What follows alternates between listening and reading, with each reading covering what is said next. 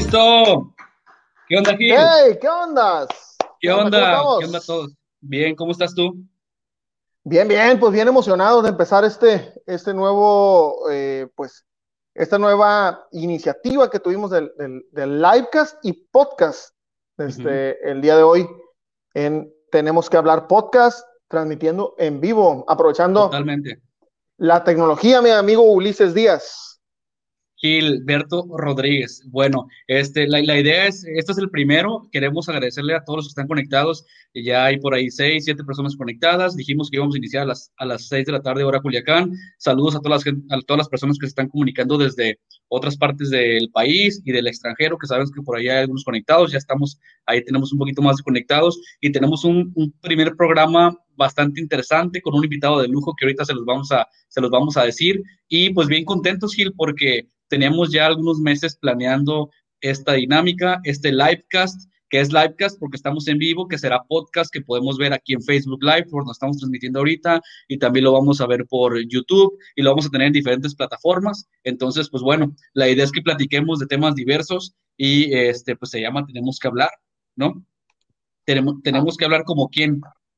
Pues tenemos que hablar como, como eso que le dijo eh, Omar Canizales a Benjamín Gil después de esa celebración, Omar Janizales, el presidente de la Liga Mexicana del Pacífico, después de aquella celebración de Benjamín Gil, donde dijo, nos la Mexicali, nos la Mochis, nos la que, Tú, sí, no, no, hay, no hay restricciones aquí, pero... Nos, nos la peló Mexicali, nos la peló Charros y nos la peló Cañeros. Em, y después de eso le dijeron, tenemos que hablar, Benjamín tenemos que hablar, así es. Y pues bueno, e, este queremos eh, aclarar también, esta primera emisión vamos a hablar de un tema deportivo, no es eh, necesariamente el corte del programa, es como saben esta página por la que la están viendo, que es Tenemos que hablar podcast, eh, es una página enfocada a marketing, publicidad y temas del momento, ¿no? Una plataforma completa con www.tenemosquehablar.com.mx. Ya les iremos platicando poco a poco. Saludos a todos los que están conectando. Y bueno, tenemos esperando al, invitado de, de esta primera edición, Gil, y lo agregamos en este momento. Estamos bien contentos de, eh, de tener a Fernando Ballesteros como invitado en esta primera ocasión. Fernando, bienvenido, ¿cómo estás? Desde la trinchera de, de, puro béisbol. ¿Nos escuchas, Fernando? ¿Qué tal, Ulises? buenas tardes, buenas tardes, Roberto, y saludos a todos. Sí, sí los escucho. Saludos a todos los seguidores. Perfecto de esta plataforma, de este medio de comunicación, agradecido con la invitación a esta, esta primera entrevista. No, no, no, a este, este, las gracias tenemos que dártelas nosotros a ti, este, Fernando Ballesteros, eh, seguramente muchos lo, lo, conocen, es director del medio más influyente de béisbol, del deporte de béisbol, del rey de los deportes, este, en todo México y Latinoamérica. Este, es, es una de las de los influencers periodistas más eh, reconocidos, y no, no quiero que te ofendas con que te digamos influencer, este, me refiero por, por la influencia que tienes en el No, sí, Gil eh, y Fernando, si, si un influencer hay en, en, este, en este panel, que somos tres personas, este, es Fernando. O sea, la verdad es que un tweet de Fernando puede acabar con la carrera de un pelotero este, famoso, no solamente mexicano, sino internacional. Entonces, hablemos de influencers, ¿no? ¿O qué, o, qué piensas, Fernando, sobre eso? Ahí está, yo creo que sí nos escuchas. ¿Sí nos escuchas, no, Fernando? Sí, sí, sí los escucho. No, gracias por su concepto. No es para tanto. Bueno, eh, somos, eh, soy un periodista de béisbol que trabaja con mucha pasión, que, que, se esfuerza todos los días por buscar información. Ustedes son mis amigos, por supuesto que tienen los mejores conceptos. Se los agradezco. Pero pues esto es de trabajar todos los días, no hay varitas mágicas, es de esforzarse, de dar tu máximo esfuerzo. Ya son 16 años, recientemente los cumplimos el pasado día 18. Eh, y bueno, eh, haciendo lo que más nos gusta. Yo ya tengo 22 años sin trabajar. ¿Cuántos? Ah, caray. 22. Fíjate, más o menos los mismos que Gil y yo, pero por diferentes razones. O sea, tú, tú, exitosamente, ¿no? Haciendo, haciendo un, todo un patrimonio deportivo, beisbolero, y nosotros pues aquí haciendo transmisiones en vivo, a ver si por ahí nos descubre, nos descubre alguien y, nos lleva a Fox Sports o, algún, no sé, a un CTV por lo menos o al Canal 3, pero, pero bueno, no, la verdad es que, eh, eh, la verdad es que te reconocemos mucho, eh, Fernando, y te admiramos muchísimo. Hemos tenido la oportunidad de trabajar los tres en diferentes proyectos y juntos. Y, y, pues toda una institución en el béisbol. No hay pelotero mexicano famoso, no hay deporte, cronista deportivo, eh, de béisbol, sobre todo, que no ubique a Fernando Ballesteros. Definitivamente, este, por ahí eh, les voy a pasar un, dato interesante.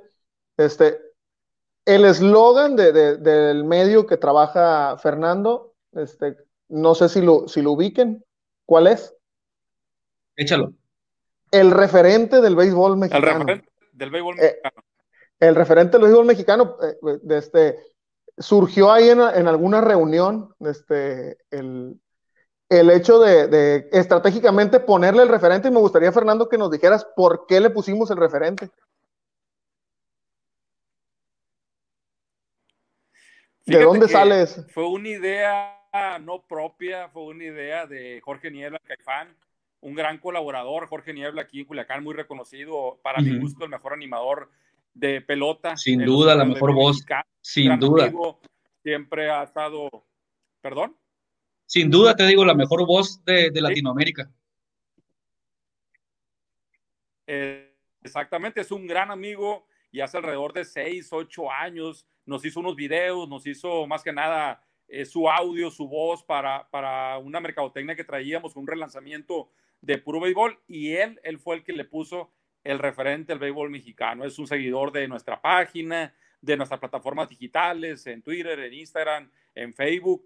Y, bueno, él fue el que nos bautizó de esa manera y pues bien halagados, ¿no? Con una persona que está al 100% trabajando en el béisbol, como es Caifán, el Caifán Niebla, que trabaja para Tomateros y también lo hace para los Toros de, Tijuana.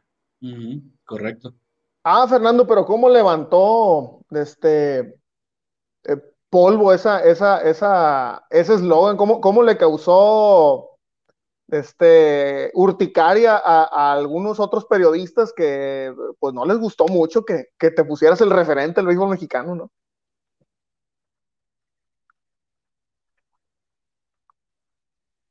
Me metió un lío el, nuestro amigo Caifán. De por sí ya traíamos muchos haters, muchos detractores. Sí, fíjate. Y luego, el Bambino, Bambino Sedano, le puso la cereza en el pastel porque familia fue iniciativa de él cuando empezó ya a colaborar con, con Puro Béisbol hace 6, 8 años, me, puso el gurú del béisbol. Imagínate nada más, en medio de tantos, de tantos detractores. terminó de rematar. no me llames así. No, no claro. Es que usted tiene que manejarse de esa manera que...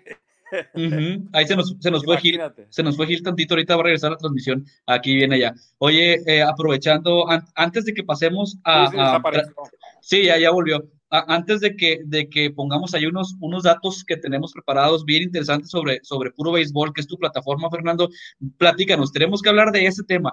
¿Cómo está, cómo está el tema de, de los dimes y diretes, de las críticas, de los pleitos internos en el periodismo deportivo que, que, tú encabezas en Sinaloa, sin duda, en el tema de béisbol, este, que también hablas de otros temas, ¿no? Pero sobre todo tu fuerte, obviamente, es el béisbol. ¿Cómo está ahí el tema de las riñas? Si hay muchos eh, golpes por debajo de la mesa. Platícanos un poquito cuál, cuál ha sido tu experiencia, porque Gil y yo ya sabemos, pero la audiencia no sé, de algunos agarrones buenos que has tenido este, por ahí con algunas figuras. ¿Cómo está ese tema? Saludos al Jesse Castillo.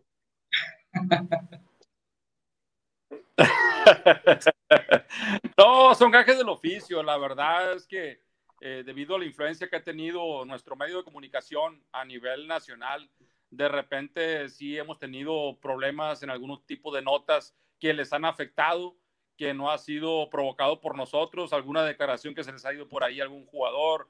Eh, te puedo hablar de Cochito Cruz, que supuestamente nos vetó en su momento, pero pues nos vetamos mutuamente porque nosotros lo volvimos a buscar él se manejó así de esa manera, que ya no le iba a dar entrevistas a puro béisbol. Eh, y bueno, fue una declaración donde dijo que el manager de los cerveceros de Milwaukee, eh, Doug Melvin, era racista. Así lo dijo hace 10 años cuando estaba en el equipo buscando establecerse en la Grande Liga. Yo tenía la grabación de esa entrevista, él llegando aquí a Culiacán con los tomateros lo dijo en una práctica en exclusiva puro béisbol. Y como a los dos o tres meses eh, esa nota causó mucho impacto en Estados Unidos, fíjate, porque lo agarró un portal muy influyente que se llama MLB Trade Rumors, que es el referente del béisbol en grandes ligas, tomó la nota de nosotros, nos dio el crédito y Ray Padilla, que era el gerente deportivo de los Tomateros, recuerdo muy bien que me habló como a las dos o tres semanas para decirme que si podía yo salir a pedir una, unas disculpas por eso. Oye, pero ¿cómo pedir disculpas? Yo le dije, el que tiene que pedir disculpas es Luis Alfonso. Exacto. Cruz, le dije yo, yo tengo la grabación y te la llevo el espacio está en puro béisbol para que se retracte y pida disculpas, pero yo como periodista no puedo salir a decir eso. Cuando claro. la grabación, te la llevo a tu oficina, allí en el Estadio Tomateros, y ya me dijo, te hablo luego, pero lo están presionando y esto podría causar su despido de los cerveceros de Milwaukee y de las grandes ligas.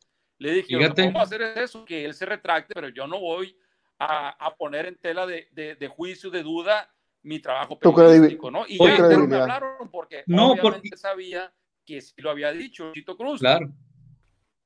Oye, y es que a ti como periodista, el, que te digan, oye, fíjate que eso que dijiste, que lo dijiste por alguna razón y que tienes tus fuentes y que tienes tu trabajo por medio de tu investigación, ¿cómo la ves si sales a decir que siempre no? Yo creo que te, te pega en, en, en, lo más este, importante del, del de tu trabajo como periodista, ¿no? Entonces, yo creo que ahí hiciste bien a, pesar de que, de que pues era un, gente que te estaba pidiendo hacer algo específicamente y gente que tiene pues algún tipo, cierto poder o, o, tiene influencia grande, pero creo que en tu, en tu labor como periodista, y tenemos muchos amigos periodistas en diferentes ámbitos, lo peor que puedes hacer es desdecirte de algo que, que, dijiste con, con justa razón.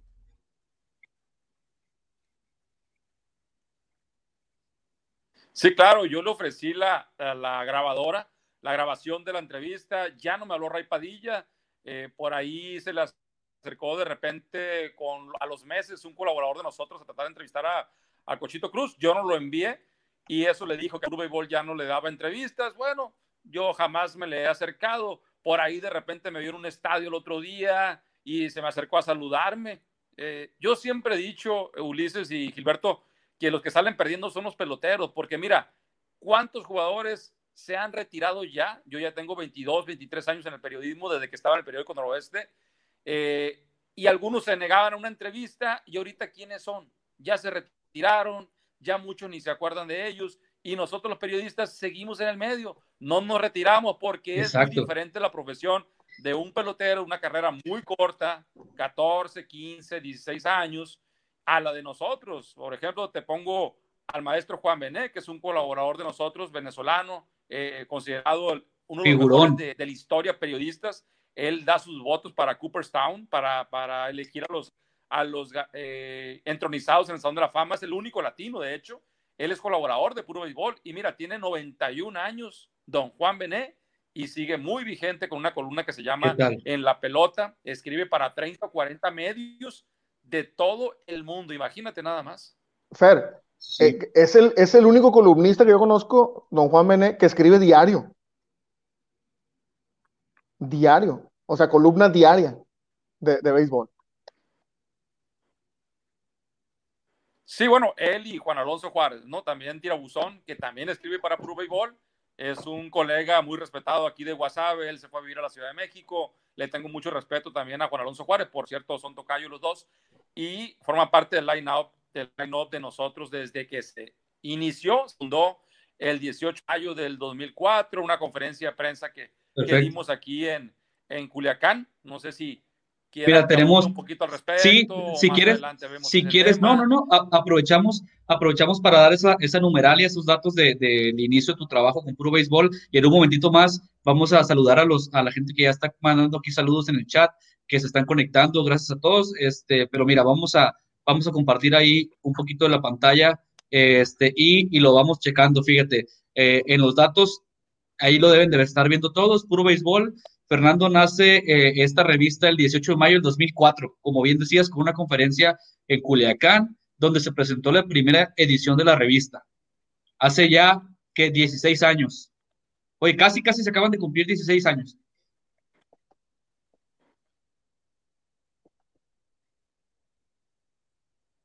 Yo creo que se nos fue Fernando. ¿Estás, ¿Tú estás ahí, Gil? Sí, sí, sí. Sí, ¿verdad? Yo creo que Fernando ahí se nos, se nos este, atoró un poquito. Eh, vamos a, a, volverlo a meter a la transmisión. Eh, estamos completamente en vivo, aprovechando, este, les platicamos el formato de este podcast o livecast, es que eh, ahí, ahí, ya tenemos a Fernando de vuelta, no sé si eh, nos está escuchando o no, se le fue un poquito el, el, internet tal vez. Estamos totalmente en vivo, transmitiendo por, por Facebook, la, Facebook Live, perdón, por la página de Tenemos que hablar podcast en Facebook y aparece que viene Fernando.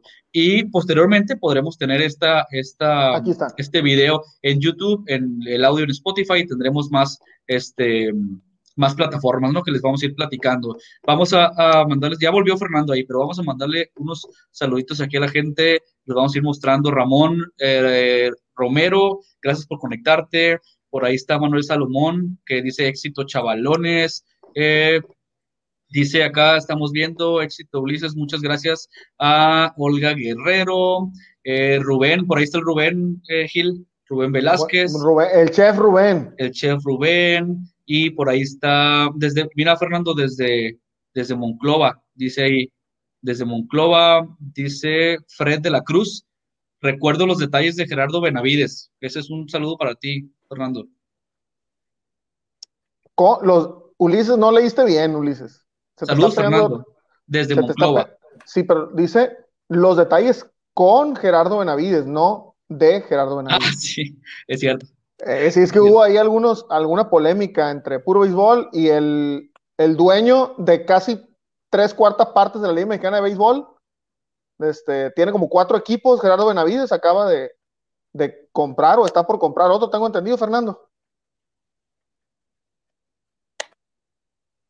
Sí, por allá anda el rumor de Gerardo Benavides a los rieleros de Aguascalientes. Y bueno, sí, un incidente con el dueño de equipo de los Herreros de Monclova, que no aguantó las críticas de nosotros, no le gustaron, son de piel sensible, eh, piensan que, que con dinero pueden comprar los medios de comunicación y están completamente equivocados. Mi mayor satisfacción eh, hasta ahora es que sigo siendo libre completamente, puedo escribir de lo que yo quiera, puedo opinar de lo que yo quiera, obviamente me, me dedico al béisbol, al periodismo y si eso no le gusta a alguien, a un dueño, bueno, lo siento mucho, pero cada quien, cada quien a su ámbito, ¿no? Él que iba promoviendo, haciendo espectáculo, es muy plausible todo eso, pero también que respete la labor periodística, porque ese señor Benavides nos vetó de su estadio al reportero en Moncloa, eh, corresponsal Moisés Hernández, ya no lo dejaron entrar, le quitaron su acreditación y eso la verdad es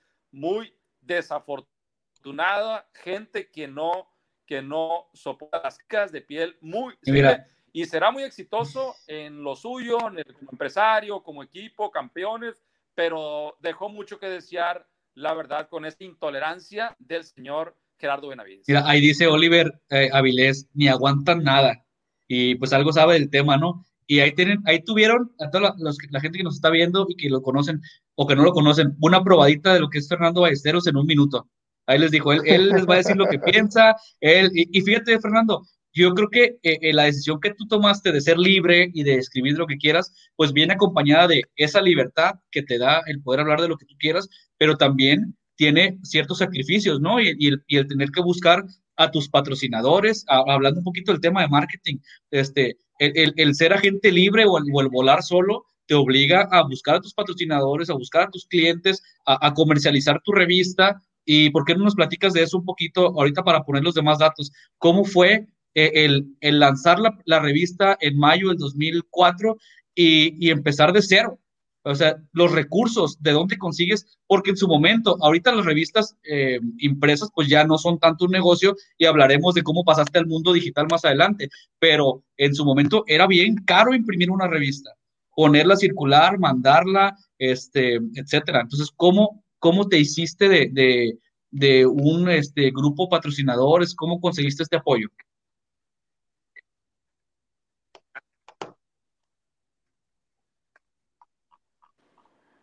No, bueno, fue la parte más complicada porque fue el nacimiento en el año 2004. Yo era reportero en el periódico Noroeste, tenía siete años trabajando allí con el ingeniero Manuel Cloutier. Mis respetos, tiempo tuve, la verdad no me puedo quejar. Eh, aprendí muchísimo ahí. Eh, yo, de hecho, no soy periodista de carrera, de profesión. Yo orgullosamente puedo decir lo que soy empírico. Hay muchas cosas alrededor de por qué me dediqué al periodismo. ¿no? Yo jugué ligas pequeñas de béisbol, eh, yo fui anotador en unas ligas amateurs que dirigía mi papá, una liga que se llamaba Los Cuatro Grandes. Eh, siempre admiré a, a, los peloteros. También por ahí jugué otro deporte como el, como el básquetbol. Siempre he dicho que mi máxima inspiración o motivación ha sido Michael Jordan, a propósito de su libro, o mejor dicho, su reciente documental, ¿no? The Last Dance. Y bueno, yo en el año 2004, yo ya traía, sí, exacto, yo ya traía la idea después de siete años en, Noroeste, había estado maquinando ese proyecto.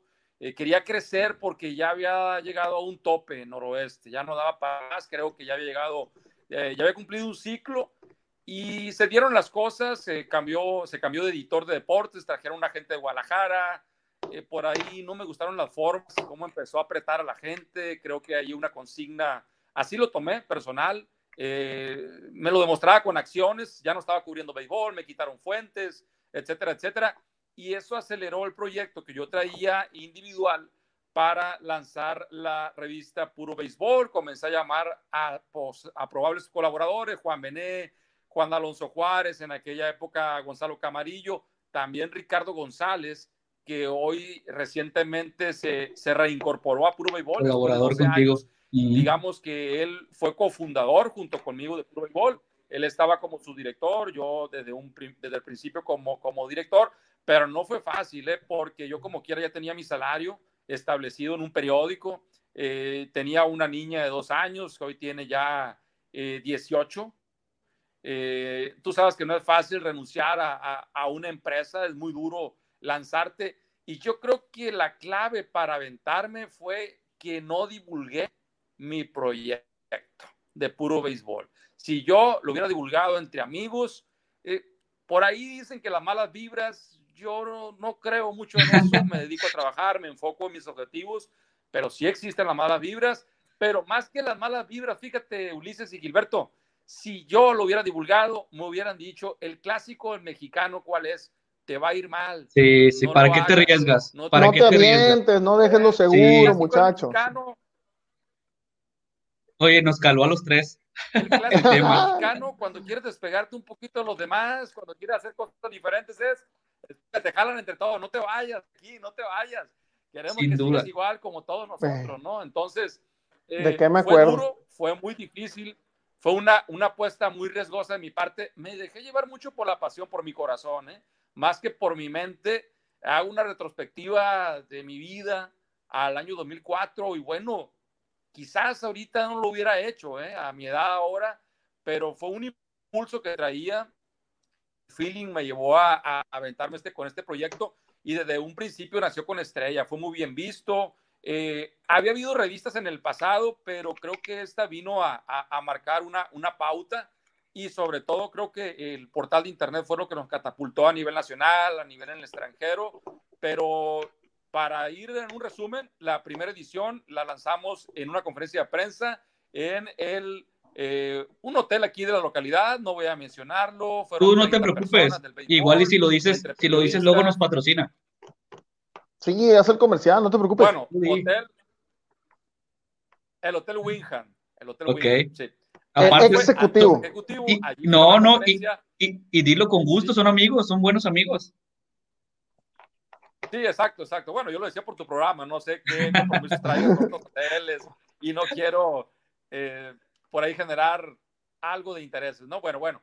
Y eh, sí, estuvieron alrededor de 30 personas, estuvo don Agustín de Valdés, la máxima leyenda de la crónica de radio de los tomateros de Culiacán, uno de mis grandes ídolos de niño, imagínate, ahí estuvo presente ya muy, muy este, enfermo, lamentablemente. También estuvo por ahí, bueno, toda la prensa local, Estuvo también Arnold León, un pelotero profesional, Fernando Güero Hernández, que era eh, un gran impulsor del béisbol a nivel, a nivel local.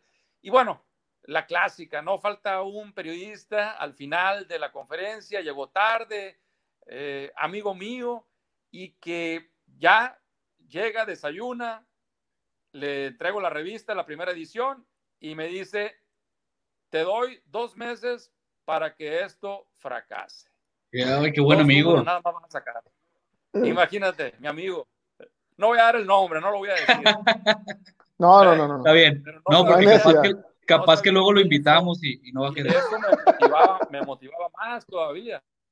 No me conocía que siempre he trabajado bajo motivación y bueno, al final fueron 145 ediciones, Fíjate. 15 años, 15 años, pero de trabajo, de trabajo muy duro. No fue nada fácil. Iniciamos con, con dos eh, patrocinadores y entre ellos, eh, lo puedo decir, eh, Tomateros de Culiacán, el señor Juan Manuel López, que en paz descanse, mis respetos, que siempre respetó la línea editorial, que siempre nos apoyó con publicidad, se hablara mal o se hablara bien de Tomateros, hubiera críticas, hubiera lagos, porque había, había de todo. Y, y, la verdad estoy muy eternamente agradecido con, con, el señor Juan Manuel Ley, con Tomateros. Hay una buena relación ahora actualmente con el señor Héctor Ley, que es el presidente ejecutivo de la organización. Y, y como todo, ellos también respetan nuestra, nuestra libertad, ¿no? Yo recuerdo mucho una frase de, don Juan, digo, me tocó trabajar en, Corporativo Ley un, un, buen rato, como 10 años, este, en área de comunicación.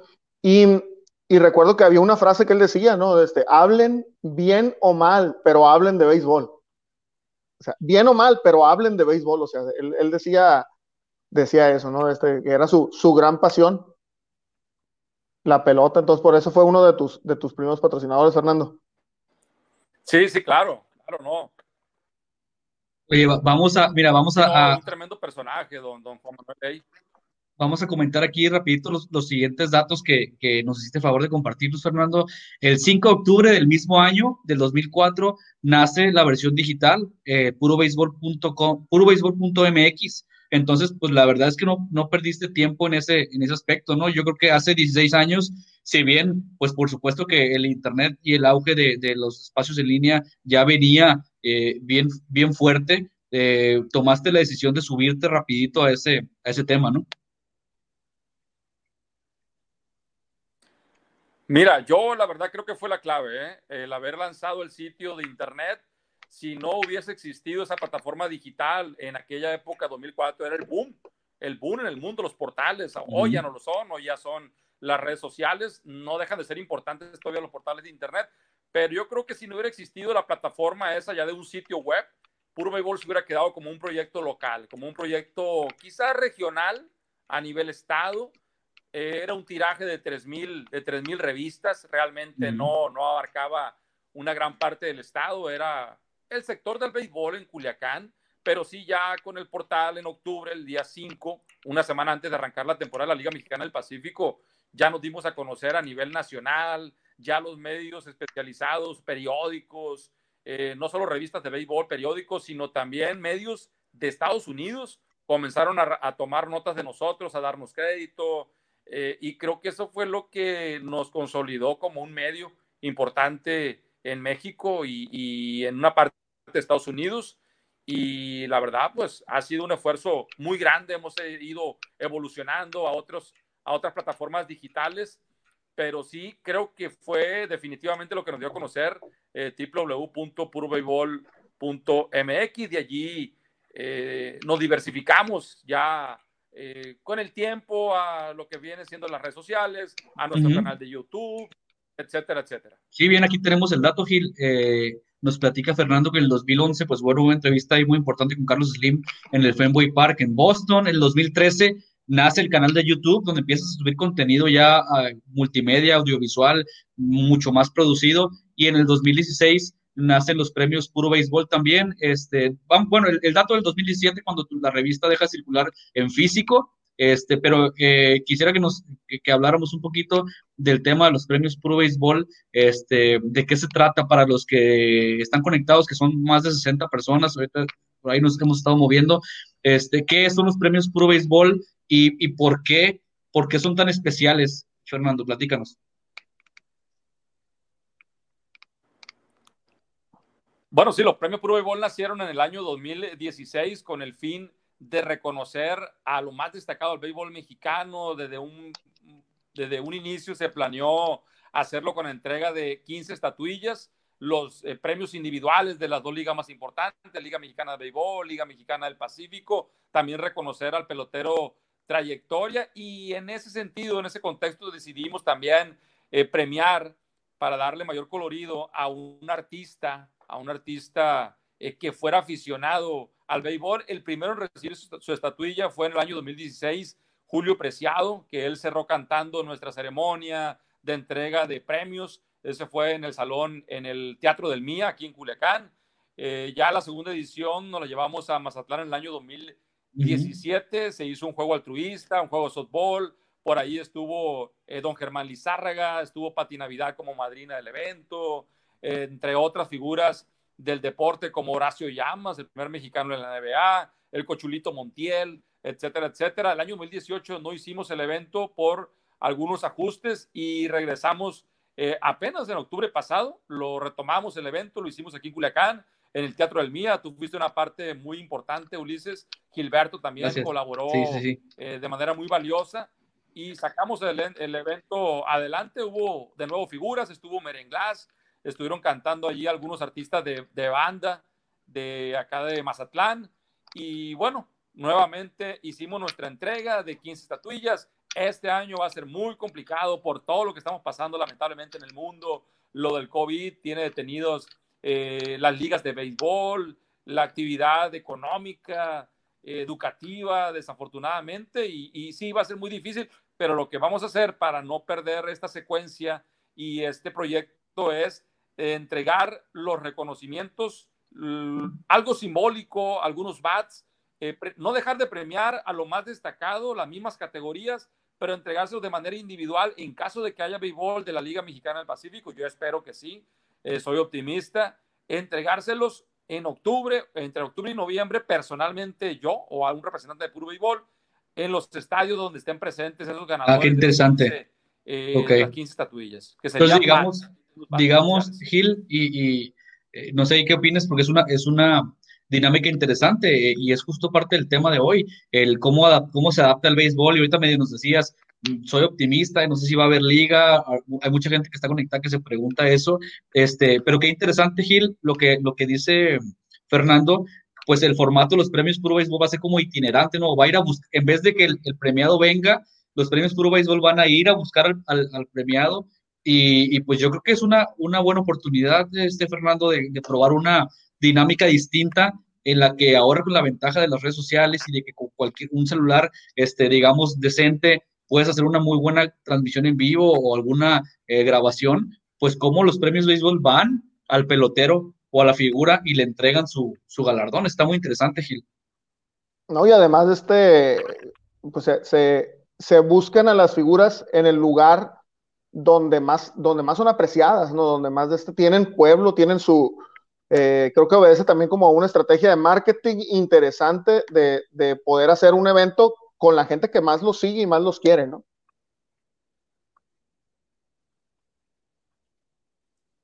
Sí, claro, y además es el reconocimiento al pelotero. Finalmente, ellos se sienten realizados, es eh, una satisfacción en su carrera. Yo creo que un medio como Puro Béisbol los esté reconociendo públicamente, porque además se va a anunciar en, en, las, en las publicaciones de Puro Béisbol en sus plataformas quiénes fueron los mejores peloteros del año y además se le va a hacer entrega de, esa, eh, de ese reconocimiento simbólico, como tú quieras, en un acto donde se va a hacer un enlace en vivo, una transmisión, una entrevista. Entonces yo creo que es una satisfacción para los peloteros por lo que hicieron en el año. No tenemos por qué dejar este evento que ha sido mucho del agrado del, del sector del béisbol profesional mexicano.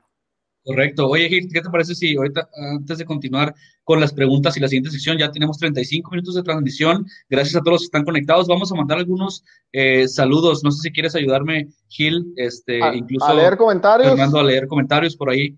Olivier Avilés dice saludos. Juan Manuel Castillo Tobar, saludos de San Lorenzo. Eh, David Uciel Monar Lara, saludos amigos, estaremos pendientes de sus entrevistas. Pepe Ornella, saludos a Fernando Ballesteros, sin duda un líder en temas de béisbol. Manuel Salomón dice, porfa, pregúntele a Fernando, y a mí me mandó un mensaje antes del programa, Manuel. pregúntele a Fernando si va a haber béisbol en la LMP por el COVID. ¿No te está preguntando, Fernando, Manuel, este, la versión oficial, te está preguntando si tú crees que va a haber, o sea, tú, la, la opinión del experto. Yo sí creo que va a haber. Yo creo que van a tomar medidas precautorias, como todo eh, lo está haciendo la industria en México en todos los ámbitos, pero soy optimista de que para entonces, eh, si no se arranca con eh, estadios libremente a la entrada de aficionados, me parece que parcialmente sí va a haber esa posibilidad, quizás este, de manera restringida, con sus precauciones sanitarias, pero creo que sí va a haber béisbol, sobre todo porque la LMP es un negocio para los dueños de equipos. Ellos tienen medidas sus transmisiones por los próximos cuatro años a Sky por eh, cada año 60 millones de pesos. Cada equipo, nada más de Sky, de entrada, el presidente de la liga les entrega 6 millones de pesos y yo creo que con eso ya pueden salir adelante, además de otros patrocinios, para no perder, ¿no? Entonces, en lo más dramático que le pudiera pasar a la LMP, creo yo, es que jugaran a puertas cerradas totalmente, pero de que va a haber temporada, yo estoy en un 99.9% seguro de que sí habrá béisbol invernal. Ok, pues ya lo dijo aquí Fernando, ¿eh? Ya lo dijo aquí Fernando. Vamos a leer más comentarios. Saludos a, ahí a Oliviera Avilés, que ha estado muy activo. Dice, la libertad de expresión en un cronista deportivo es de suma importancia y si se mantiene imparcial, pues mucho mejor. Dice Fred de la Cruz, Fernando fue el único que tuvo los pantalones de poner el despido de Benavides del anotador de eh, MBA, sí, perdón, con 34 años. Yo, yo, yo soy el menos experto aquí en béisbol, este, discúlpenme. Felicidades, eres un ícono de la libertad de expresión. Adelante con tus éxitos. Eh, dice aquí que Giovanni, saludos, está la transmisión, ¿qué no va a admirar al mejor? Solo se puede comparar con Michael Jordan, con Mohamed Ali, Mohamed Ali y con Baby Ruth, mis respetos. Eh, por aquí nos mandan más saludos, saludos a Pili López, saludos a Eva Velarde, este, a Olga Guerrero, Jesús Antonio Rodríguez, mira, es el buen Jesús Rodríguez. Ah, el, el, Chuyín Rodríguez. Chuyín Rodríguez, el famoso, dice, gracias leerlo. Dale, dale. Dice Fernando, es un ejemplo de lo que es ir por más en los medios, no quedarse en lo mismo. Tiene su estilo, es criticado, pero su estilo lo mantiene. Y lo leí como lo hubiera leído el buen Jesús. ¿Cómo la ves? No, hombre, la verdad que alabo de Jesús Rodríguez, eh, un gran amigo, eh, muy, muy sincero, muy honesto. Hemos sido compañeros de, de equipos de softball, la verdad recíproco. Esa, ese reconocimiento yo también siempre lo he puesto como ejemplo a Jesús Rodríguez y, y le deseo lo mejor. Lo que han hecho él y su hermano Joel, la verdad, muy plausible. Sí, la verdad que merecen todos mis respetos y sobre todo que, que son muy, muy, muy directos, ¿no? No, no andan eh, bueno, no voy a, hablar más. y, son de esa sangre fresca del, del, periodismo, ¿no? Son gente muy positiva. Eh, y exacto, y que compartimos Jesús y yo muchas cosas que hemos visto de repente en tomateros, y, lo voy a decir, de repente eh, hemos visto que el manager eh, quiere hacer visión, por ejemplo, de algunos periodistas en las conferencias de prensa, y Benjamín Gil puede hacer lo que él quiera lo más criticable para mí es que otros periodistas, otros colegas le festejen eh, y se conviertan en un bullying para otros colegas. Creo que eso no se vale. Yo por eso muchas veces, y, no me paro en la conferencia de prensa de tomateros, porque cuando al manager no le agradan las críticas, las preguntas de un reportero, lo que hace es tratar de burlarse de él y como se quitó los colegas, en vez de, de eh, hacer como un extrañamiento o como salir en defensa de otro colega, no, le festejan, se unen al bullying de Benjamín Gil. Y es de las cosas que hemos platicado de repente Jesús Rodríguez y yo, y, bueno, mi respeto para... para Un abrazo. Vamos a mandarle saludos también a, a Rigo, conectado, saludos Rigo, eh, a Naudi desde Panamá, gracias por conectarte, qué buen en vivo, dice Francisco Andrade, saludos a, los tres, dice Rubén Velázquez, eh, Juan Carlos Verduño, saludos desde Mazatlán, Muchas felicidades por este proyecto, mucho éxito. Juan Gracias, Carlos, Juan Carlos. Juan, Carlos de Adastra Studio, un, un saludo, este, Juan Carlos, colega de, y posiblemente lo tengamos aquí en, en, Tenemos que hablar en próximas fechas. Y ahí está también Luisa María Urricha, saludos a todos. Y este Marichu Palazuelos también, gracias. Salúdame. Así, ahí está, ahí está, salúdame, listo, saludada. Entonces, eh, pues gracias a, Rubén también, a todos por estar, eh, por estarnos este, viendo y escuchando. Vamos a, aprovechar también, Gil, nada más, eh, y, tú lo entenderás perfectamente, Fernando, porque pues este es tu mundo y sabes que, también se le debe el espacio a los, a los patrocinadores. Así que, Gil, le agradecemos a este, en esta primera emisión que estén con nosotros los patrocinadores. El doctor Julio Álvarez, este, especialista en medicina del dolor y cuidados paliativos, este, así como al fraccionamiento Fincas de las Colinas en el sector norte de Culiacán, este, viviendas eh, eh, pues listas ya para, para habitar, están totalmente listas, Fincas de las Colinas. Los pueden encontrar en Facebook este, como doctor Julio Álvarez y a Fincas de las Colinas como fraccionamiento Fincas de las Colinas. Muchas gracias por estar con nosotros en esta primera emisión y pues ya tenemos 40, más de 40 minutos. Sil, ¿te parece si vamos este, a, las dinámicas? A la siguiente sección eh, que tenemos preparado para ustedes.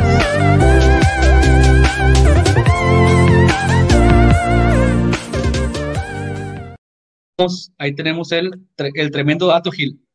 Ahí va el tremendo dato, lo leemos de inmediato de inmediato, tremendo ah, ah, dato. ahí va, ahí va, ahí va, estoy fallando. Es que estamos en vivo, estamos en todo y estoy como, como pulpo aquí picándole.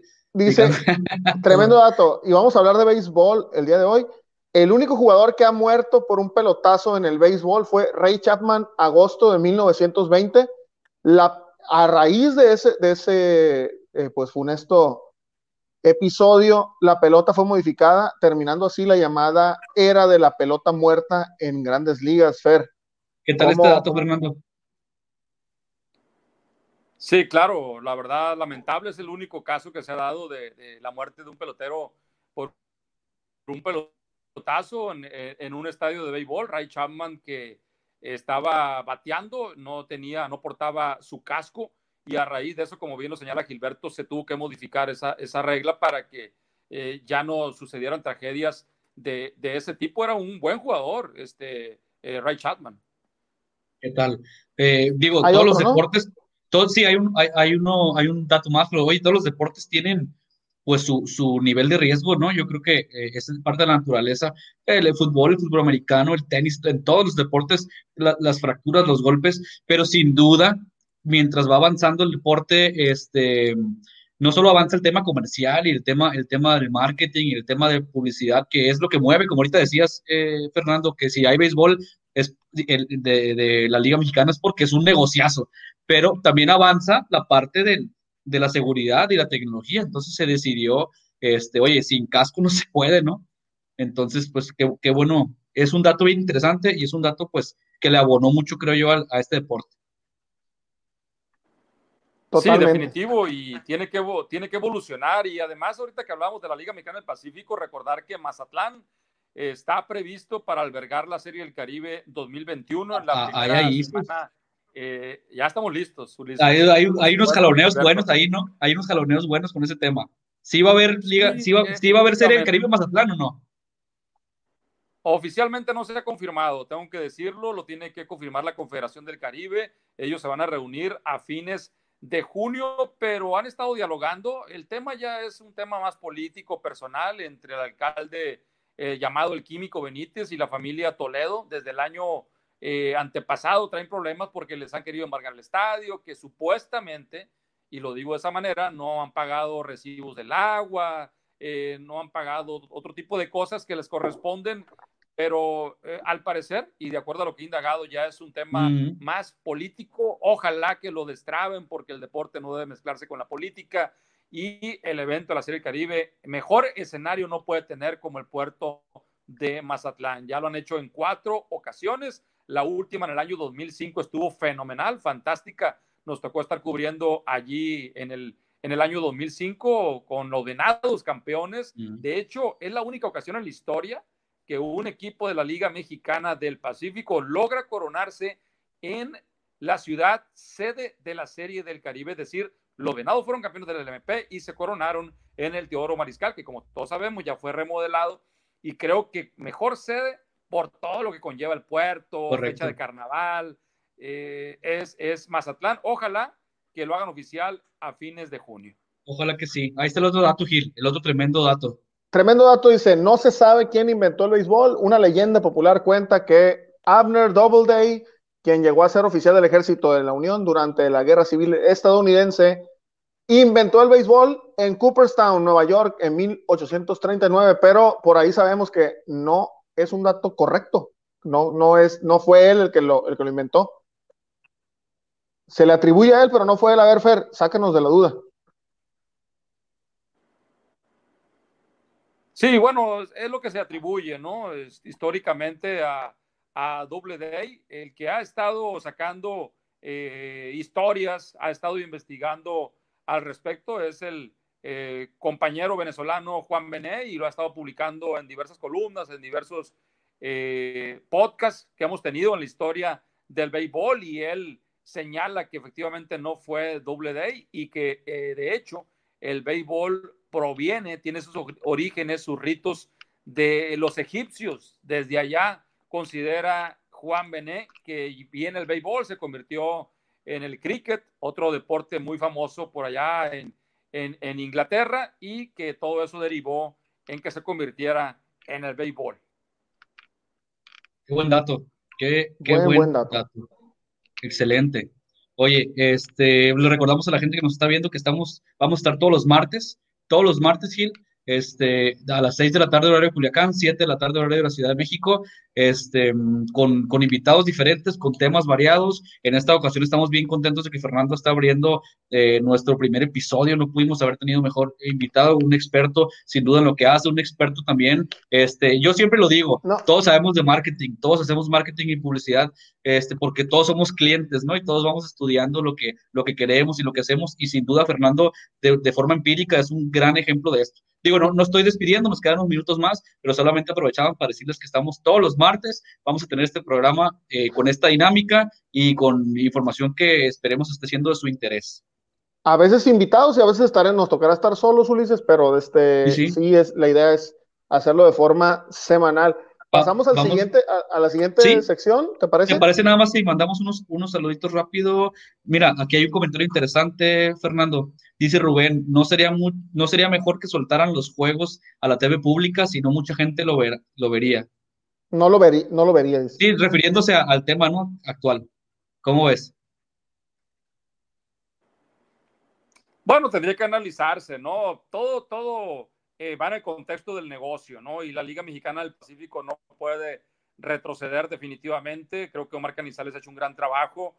Eh, pasó de la televisión local, regional, a la televisión ya más eh, nacional. Dieron el paso con Megacable en su momento. Fueron 10 años de una alianza muy fructífera para ambas partes y ahora con este paso hacia Sky más que nada lo están llevando, lo están centralizando a la capital del país, quieren jalar patrocinadores, tú sabes lo que conlleva eh, la Ciudad de México y eventualmente en un futuro, ¿por qué no pensar en que eh, la capital tuviera un equipo en la, Liga Mexicana del Pacífico? Ellos iban, de hecho, hace cinco o seis años por tres metrópolis, las más grandes de este país, Jalisco, Monterrey y Ciudad de México. Fue un plazo, un objetivo que se trazó la LMP, ya consiguieron dos, primeramente los Charros en el año 2014-2015 y el año pasado, el pasado invierno, llegaron los Sultanes de Monterrey. ¿Por qué no pensar en que la Ciudad de México en el mediano plazo tenga béisbol? Me parece que tiene todo para hacerlo. Hay un estadio fantástico como es el estadio Alfredo Jargelú, el más moderno que hay de hecho ahorita actualmente en América Latina, las conexiones aéreas, los patrocinadores, yo creo que sería la verdad un jonrón con las bases llenas si la LMP logra involucrar en un futuro dos o tres años a la Ciudad de México.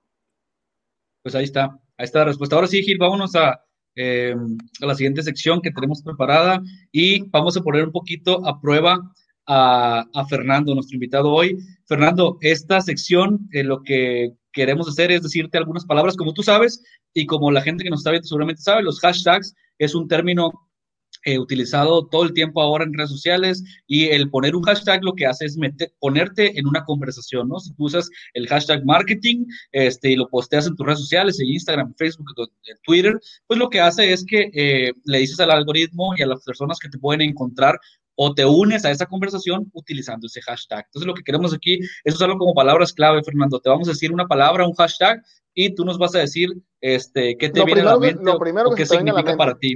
Correcto. De, de, bote pronto vas a responder. De bote pronto. Dale, Gil, dale. Ok, el primero es tu ídolo. Hashtag tu ídolo. Michael Jordan.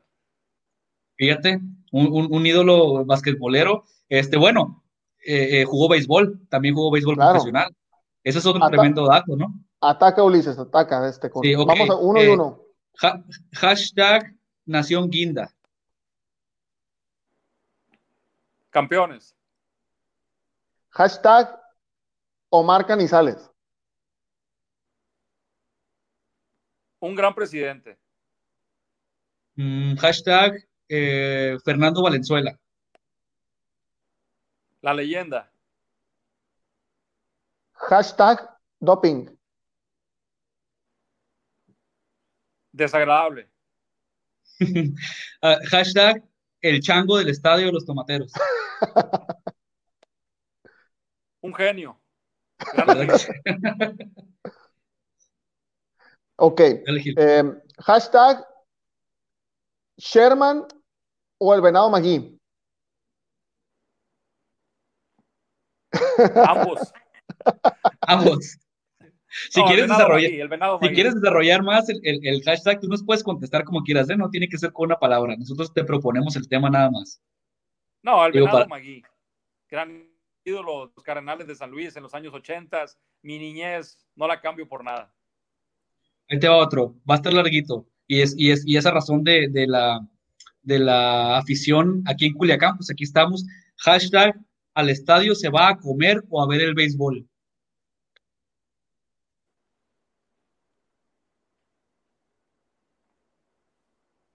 Las dos cosas, se va a comer y se va a ver el béisbol.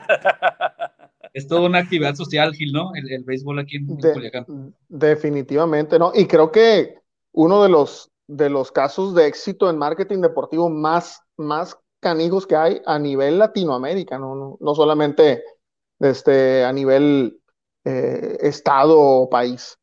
Ahí, va, vamos, vamos entrando a, temas de marketing, hashtag influencer. ¿Qué, qué, te hace pensar en esa palabra?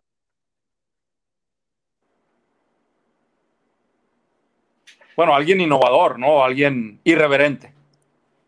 Ok, yo, eh, fíjate, fíjate qué interesante. Voy a hacer una pausita. Ahorita vamos a poner, eh, te voy a pasar el siguiente hashtag, pero a veces ligamos el término influencer con, con una personalidad eh, irreverente, este, aventado, que, que, es divertido, pero estrictamente, Fernando, y yo creo que lo entiendes bien, ¿no? Simplemente es lo que te viene a la mente y a los que nos están viendo. Un influencer puede ser cualquier, eh, cualquier persona, pues como la palabra lo dice, que influye en ciertos temas y que tiene un espacio en línea, en este caso adaptándolo al marketing digital, y, que influye en un grupo de personas, principalmente con la intención, si, está, si hay una marca o una empresa detrás, de que puedas tú tener una, una acción, ¿no? una compra o enterarte de información. Entonces, un influencer no necesariamente tiene que ser divertido, dinámico, puede ser alguien muy serio, ¿no? Puede ser alguien este, muy formal y ser influyente en su área.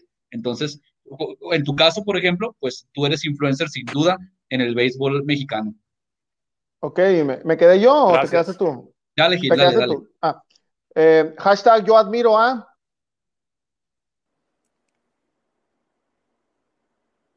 A mi padre, Gilberto Ballesteros, el popular ponchado. Excelente. Oye, eh, y por último en los hashtags, eh, hashtag digital o impreso. Oh, digital, definitivamente. La mejor época que vivimos que hemos vivido para mí es el presente y me quedo con lo digital, definitivo. Ahí está. Pues bueno, fíjate que, aprovechando, con eso terminamos la sección de, los hashtags y aprovechando el comentario con el que cerramos. Qué interesante, Gil, eh, que, Fernando empieza su, carrera periodística y, y, su esfuerzo con puro béisbol en el plano físico, en la parte impresa, y, pues hay, muchas personas y muchos periodistas que, se casan con eso, ¿no? Que, que añoran los, los, los tiempos anteriores donde, donde tú eh, pues imprimías y, y, tenías físicamente el papel, pero qué importante es para un periodista joven como, como Fernando, pero y actualizado también el entender la actualidad y decir, pues hoy por hoy hay que estar en redes sociales, hay que, hay que estar bien activo en Twitter como tú lo estás, hay que estar en, en, Instagram, hay que estar publicando en, en, Facebook, hay que hacer polémica, hay que tener su portal y ser referente. Entonces, eh, eso te habla de alguien que adoptó la, la, la, actualidad digital y que, y que de eso puede hacer un negocio, como es el tuyo, Fernando.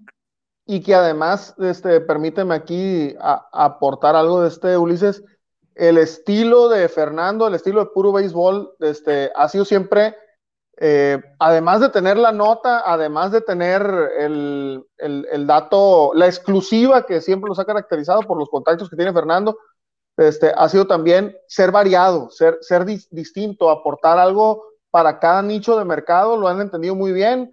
Este, hay secciones de humor, hay secciones motivadoras, hay secciones de, este, de datos curiosos, hay secciones de, este, de contenidos em, virales o de contenidos de este, digamos, hasta medio irreverentes o de este, y, y, creo que publica como muy pocos y como muy, como muy, muy pocos otros medios este, tan variado, tan constante y en tantas plataformas al mismo tiempo, de verdad que lo que haces, Fernando. Entendiendo y, y atendiendo a la audiencia, las dos cosas.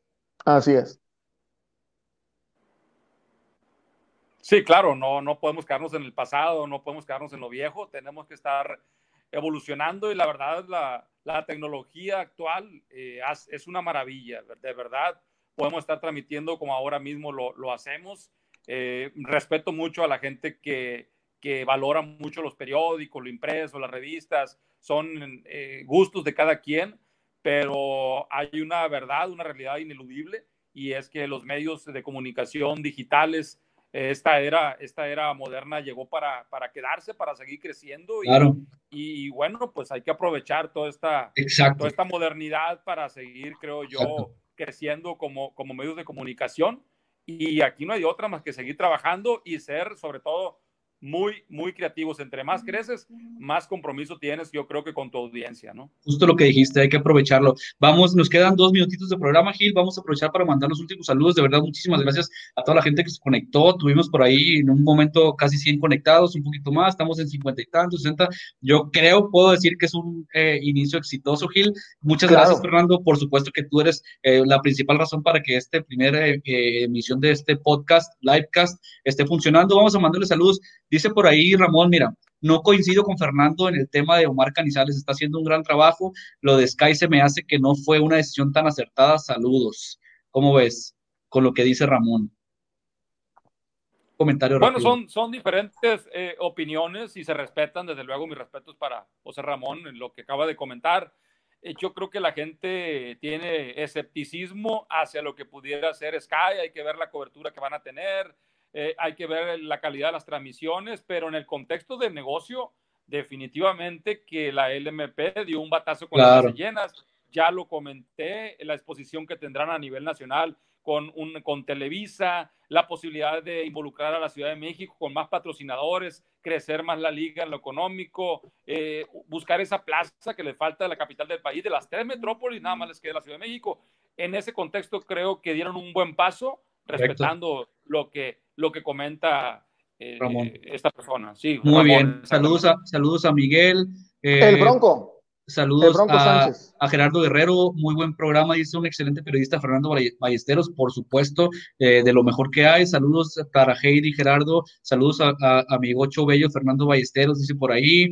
le mandamos saludos también a Naudi, dice súper el programa, muy bien estructurado y seccionado y los temas súper variados e interesantes. Muchísimas gracias. Dice por aquí Perla, claro que los medios cambiaron y tenemos que acoplarnos a lo que ahora se ocupa, pero sinceramente el oler la máquina que imprime y un periódico revista recién hecho no se cambia por nada. Claro, la verdad es que es una experiencia eh, muy particular muy particular de, de, lo impreso, ¿no? Creo que todos los que tenemos más de 30 nos, nos encanta el, oler el libro, pero pues bueno, la realidad es que actualmente pues cada vez será menos el papel que utilizamos, tanto por lo digital y lo rápido como por el tema del medio ambiente. Entonces, eh, pues hay, que, hay que adaptarnos y saludos a Juan Carlos Garduño. Oye Gil, tenemos el último para despedir a Fernando. Eh, tenemos ahí eh, la, la, sección que nos hacía falta. Nada más para, ir, para irnos este, riéndonos un, un, un, poquito y este, con un sabor de boca más todavía agradable. El, ay, quedó por ahí el comentario, espérenme, déjenme ocultar el comentario de, de Marisol Palacios. Saludos y eh, vamos, a, vamos a ver esta última. El tren del meme. ¿Cómo, ¿Cómo, ves, Fernando? Mis planes y el 2020. ¿Por qué no nos, por qué no nos ayudas a descifrar ese, ese meme? ¿Qué significa, Fernando? Platícanos la historia detrás de este meme. Sí, es anecdótico, fíjate, es una de las curiosidades más grandes que se han, se han dado en la historia del béisbol. Qué increíble, qué increíble. Eso ocurrió en el año 2001, en la pretemporada de las grandes ligas. Randy Johnson, así uno de los más grandes lanzadores de la historia, lanzaba para los Diamondbacks de Arizona. Y en la pretemporada, en una de sus actuaciones como pitcher abridor en los juegos de exhibición, pasó algo increíble que yo creo jamás va a volver a ocurrir en la historia del béisbol este tipo lanzaba alrededor de 100 millas por hora y justamente cuando hace un lanzamiento hacia Jon, se cruzó una paloma y el lanzamiento la hizo pedazos. Eso es increíble. Porque imagínate la coincidencia en lo que llega la pelota casi al guante del receptor, es decir, a Jon, y en lo que pasa la paloma por allí, la hizo pedazos, por ahí se metió un problema Randy Johnson, querían llevarlo incluso a la cárcel. Obviamente fue un accidente. Randy Johnson jamás intentó hacer eso. Como si él hubiera querido echarse la paloma, ¿no? Increíble. Y, te digo algo. te digo algo, si hubiera pasado en estos tiempos, en estos tiempos donde todo nos ofende, Dios santo, sí lo hubieran metido al bote. En estos tiempos lo hubieran metido al bote.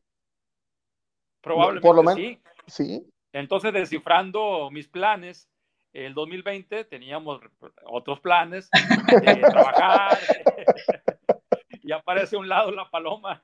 Eh, sí, sí, sí. que, que, ya comento, ¿no? Lo que sucedió en el año 2001, que por cierto, lo que son las cosas, fíjate, Randy Johnson no se dejó amedrentar, fue algo que lo persiguió durante la temporada y ese año quedaron campeones los d de Arizona, el único campeonato que han logrado hasta ahora el equipo con sede en Phoenix fueron campeones en aquella memorable hazaña que lograron en la Serie Mundial.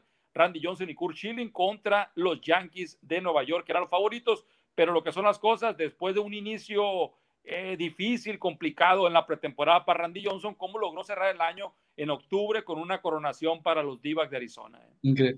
Y ahora, y ahora retirado, Ulises, ¿sabes a qué se dedica Randy Johnson? Eh, no sé, es exterminador de pichones. No, es, fotógrafo de naturaleza. Ah, mira, es, fotógrafo de naturaleza. Es? el remordimiento con el que no, no puede vivir con. La, verdad es que qué increíble, ¿no? Nosotros somos la paloma y el, y el COVID-19 es Randy Johnson en, este, en, este, en esta vida. Es un tremendo fotógrafo, Randy Johnson, ¿eh? O sea, no crees que es. o sea, con la, con la diferencia de que no anda pidiendo chamba, no anda buscando la sección amarilla, trabajo. Nada. claro. Súper multimillonario que anda por, por todo el mundo tomando imágenes por puro placer, nada más. Así hasta yo me hago, me hago fotógrafo ah, de, de, piedras. No, que puedo hacer lo que quiera. No, la verdad es que, que, quisimos poner este meme porque es increíble el que haya pasado la paloma justo en el momento de lanzamiento. Es una cosa que jamás creo que vamos a volver a, a ver y pues, hacemos yo, alusión no, a lo que está pasando. Yo no me atrevería a, decir en el béisbol, nunca me atrevería a decir que algo no va a volver a pasar o que algo no puede pasar. Eso es cierto. Porque, híjole, he visto cosas que, que, que digo, no soy un aficionado solamente, pero he visto cosas increíbles, ¿no? Un tipo que se roba la primera base, de, de segunda a primera se robó, Jan Segura, hace algunos años, este una pelota bateada que atraviesa una cerca, este, batea por el Chato Vázquez también aquí en la LMP. No, tremendas cosas que dice uno no, no van a pasar nunca. Nunca, sí, eso creo. Yo lo que, lo que, lo que, estoy esperando que pase y ya me retiro. Como se dice coloquialmente, ¿no? Querer entender el béisbol es que es como que es tan difícil como querer comprender a las mujeres, dicen por ahí. ¿no? O, a tu, mujer. Hay que quererlas, hay que y quererlas. Pum, y, pum, nos tumban la transmisión para siempre. Oye, muchísimas gracias, Fernando. Vamos a, mira, eh, vamos a poner los saludos porque lo más importante en este programa eh, es, la, es la gente que está conectada. Gracias a Marisol Palacios, muy padre el programa. Eh, dice por ahí, concuerdo con Perla. Dice Jesse, le pegó a la ave, pobrecita. Pues sí, dice Chío, muy sorprendida. Eh, dice por ahí Ramón, Erubiel Durazo formó parte de ese equipo y gracias a todos por, por sus comentarios y queremos, pues bueno, agradecerte, Fernando, de verdad, el que hayas estado con nosotros, que te hayas dado esta hora. Dijimos que vamos a tardar máximo una hora, ya nos pasamos un poquito, pero la plática con alguien tan platicador como tú, tan experto en su tema, tan este, ameno y con tanta experiencia en, programas de este tipo, que has colaborado con un sinfín de medios y que lo haces eh, en, tu, en tu día a día. Eh, por cierto, pues invitar a todos a que vayan a tus espacios y que te puedan seguir. Muchísimas gracias. No, al contrario, es un placer para mí que me hayan invitado a esta apertura de este proyecto y estoy muy agradecido. Todos los espacios se, se agradecen y qué mejor en esta charla tan divertida con, con ambos que los considero mis amigos y a quienes respeto mucho, son unos grandes profesionales y les deseo definitivamente que es, creo que van a tener mucho éxito con este, con este programa. Gracias, Gil. Pues nos, vamos a ir. Nos vamos, le recordamos a la gente, Gil, los espacios, dónde, dónde vamos a estar, qué días, este, por qué plataformas. En la página de Facebook tenemos que hablar podcast, este, todos los martes en vivo a partir de las seis de la tarde y de, de 6 a 7 más o menos vamos a estar platicando temas de marketing y hablando con algunas personas de negocios desde que eh, eh, pues han sido casos de éxito. ¿En qué otras plataformas este, estamos? En, vamos a estar en YouTube y en la página web eh, tenemos que hablar.com.mx. Correcto, el, eh, estamos iniciando, es cierto, pero estamos apurándonos para tener la plataforma completa. Vamos a tener eh, nuestra página, ya, ya está prácticamente lista, tenemos que hablar.com.mx, donde podrán ver este podcast y notas de interés. Nos pueden encontrar en Spotify próximamente. Vamos a estar subiendo estos videos a, a YouTube y, por supuesto, aquí en Facebook también nos pueden ver después de la transmisión en vivo. Este livecast se convierte en un podcast y se queda ahí para que lo puedan ver este, en cualquier momento. Muchísimas gracias a, a toda la gente que se conectó gracias a todos los que lo compartieron y mil gracias Fernando también, solamente para despedirnos, Gil, vamos a agradecer a los patrocinadores nuevamente, gracias al doctor Julio Álvarez, eh, Medicina del Dolor, que lo pueden seguir en sus redes sociales, y a Fincas de las Colinas, que también una excelente opción de vivienda en Culiacán. Gracias por ser este padrinos también de, de esta primera emisión, pero sobre todo a ti, Fernando. Muchísimas gracias. ¿Y dónde te encuentra la gente en tus redes sociales? Sí, claro, en www.purobeibol.mx, en mi cuenta de Twitter, arroba fb. En Instagram estoy también como ballesteros, eh, arroba ballesteros pb y en Facebook como arroba ballesteros oficial pb. Perfecto. Perfecto. Vayan todos a seguir a, Fernando si quieren enterarse de lo más actual, de lo más novedoso y, de la opinión más importante del béisbol en México. Vayan a sus espacios. Siempre está publicando, lo hace de manera excelente. Tiene un gran equipo con el que trabaja. Gilbert Gil por ahí está involucrado en esos temas. Y pues la verdad es que la referencia del béisbol la tenemos aquí. Eh, aquí lo voy a apuntar. Ahí está el, el mayor referente periodístico de béisbol en México. Ulises, y que nos avise ahí la gente si quieren que para cuando vaya a empezar la LMP lo volvamos a invitar, con todo gusto lo hacemos. Ah, mira, por aquí dice, eh, buen padrino de este programa. Y dice por ahí, eh, excelente contenido. Felicidades por el primer programa. Muchas gracias a todos los que, a los que se conectaron y nos vamos a despedir. Gracias a, todos por estar aquí con nosotros. Compartan este video si, si les gustó el contenido y les estaremos avisando de las próximas emisiones, quiénes serán los invitados y cuál será el tema. Por lo pronto, nos despedimos. Eh, Fernando Ballesteros como nuestro primer y excelente invitado para arrancar. Gilberto Rodríguez y Ulises Díaz. Nos pueden seguir también ahí, están nuestras redes sociales en, eh, en los banners, ahí, ahí, pueden encontrarnos en Instagram, estamos también en, en, Facebook y pues bueno, muchísimas gracias, nos vamos y nos vemos el próximo martes a las 6 de la tarde, hora de Culiacán. Hasta luego. Gracias.